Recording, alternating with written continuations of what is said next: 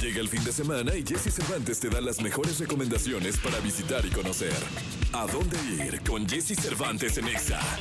Este fin de semana inicia la primera etapa de conciertos del proyecto Festival Jóvenes por la Paz de Autoridades Capitalinas, que busca garantizar el derecho a la cultura, la recreación, la libertad de expresión y que combate la estigmatización. Los primeros dos conciertos de bandas de varios géneros musicales como rock, rap y ska se realizarán en dos sedes. Mañana en el Parque de Cultura Urbana ubicado en el bosque de Chapultepec y el domingo en el Faro Azcapotzalco.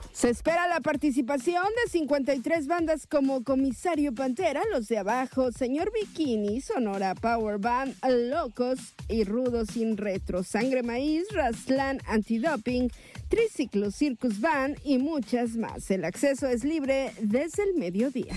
Y si ninguno de esos es tu género musical favorito, aún hay opciones. Este fin de semana será el último del Festival Eurojazz que se viene realizando en el CENART. Habrá dos conciertos por día, sábado y domingo a la una y a las 5 de la tarde. Mañana se presentarán Sketchbook Quarter de Australia y Angélica Nischer y Mabe Frati de Alemania. Para el domingo estarán en el escenario Orville Lila Quintet de Hungría y Checo Ensamble de Países Bajos. Este evento se realiza de manera gratuita, es familiar y además se puede hacer una especie de picnic en las instalaciones, porque se ubica en las áreas verdes del recinto y se puede llegar al lugar en auto y a través de transporte público.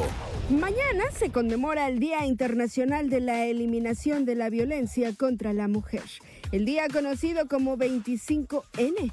Varias organizaciones por los derechos de las mujeres han convocado a participar en la marcha que busca visibilizar casos de feminicidios, violencia contra la mujer, desapariciones y desigualdad laboral, entre otros tipos de violencia de género. Un primer grupo iniciará su caminata a mediodía desde la glorieta de las mujeres que luchan sobre Paseo de la Reforma y avanzará hasta el Zócalo capitalino. Un segundo grupo será encabezado por madres de víctimas de feminicidio que saldrá de del Ángel de la Independencia a las 15 horas hasta llegar también al Zócalo de la CDMX. Unirse a la actividad es voluntario.